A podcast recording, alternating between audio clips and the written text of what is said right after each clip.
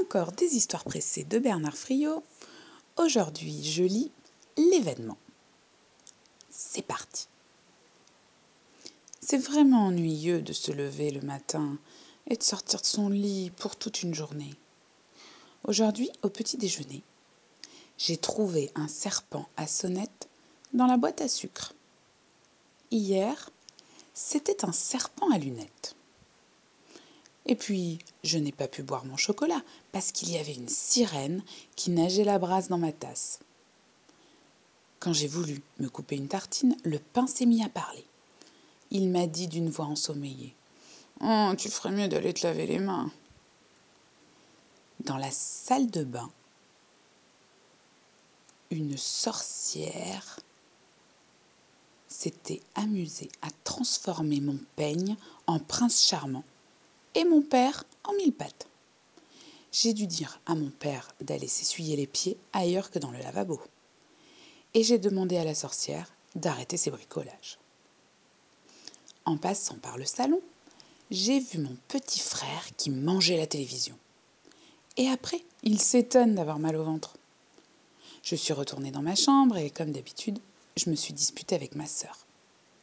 C'est la millième fois au moins que je lui dis de ne pas déployer ses ailes dans la chambre. Elle sait très bien que ça me fait éternuer, tousser, cracher et que je ne peux plus respirer. Furieux, je l'ai jetée par la fenêtre et elle est allée se percher sur un poteau électrique.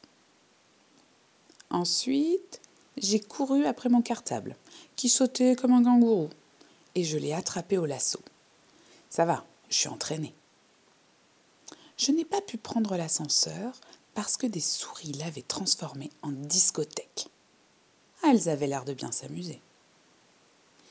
J'ai descendu quatre à quatre les escaliers et j'ai bousculé monsieur le bar qui allait promener son alligator. Et j'ai failli renverser une vieille dame qui marchait sur les mains. En sortant de l'immeuble, j'ai dû prendre mon élan pour sauter par-dessus le ravin qui remplaçait le trottoir.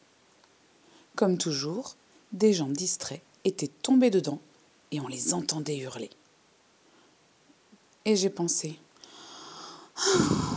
si ça continue comme ça, je vais mourir d'ennui. Pourquoi ne m'arrive-t-il jamais rien à moi? Mais juste à ce moment-là, quelqu'un m'a frappé sur l'épaule. C'était Marie. Elle m'a fait un clin d'œil et elle a dit Salut et puis elle a disparu dans la foule.